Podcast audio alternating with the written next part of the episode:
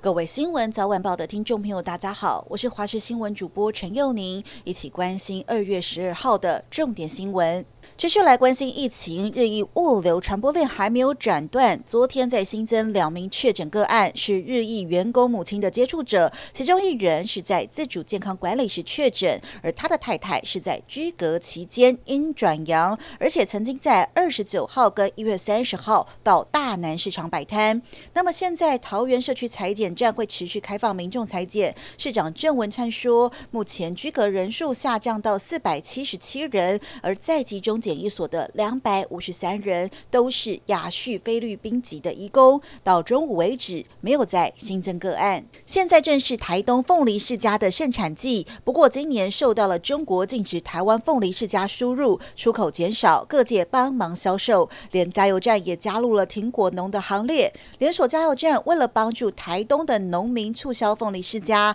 一口气买了两百四十五万的凤梨世家，推出加油送世家的活动。加油五百块就送一颗顶级凤梨世家，用行动力挺台湾果农。新北市中和莒光路昨天发生了一起命案，一名通讯行老板被打得全身是伤，员工赶紧送医抢救，但还是宣告不治。警方调查后发现，死者疑似是跟前老板有纠纷，但是对方不满找人教训他，当时动手的人也包括帮他救救护车的陈姓员工。他被警方攻破心房，还说不知道会这么。严重，鸡蛋要涨价了。原本鸡蛋产地冻涨的机制将要从原本每台斤三十四点五块调整到三十六点五块。农委会解释，这是为了解决缺蛋问题，因为冻涨导致蛋农的生产意愿低，才会恶性循环。那么农民也说，每台斤上涨两块加上补助，的确是有帮助，但还是希望可以回到市场机制。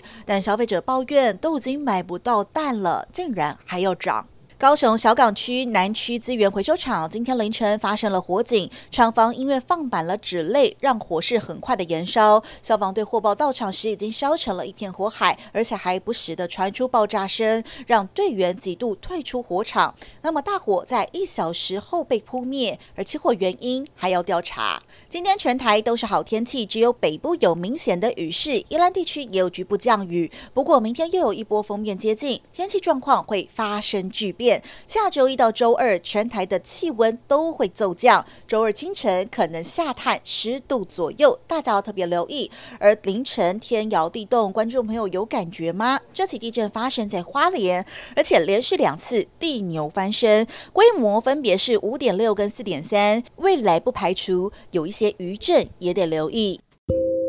以上就是这一节新闻内容，非常感谢您的收听，我们明天再会。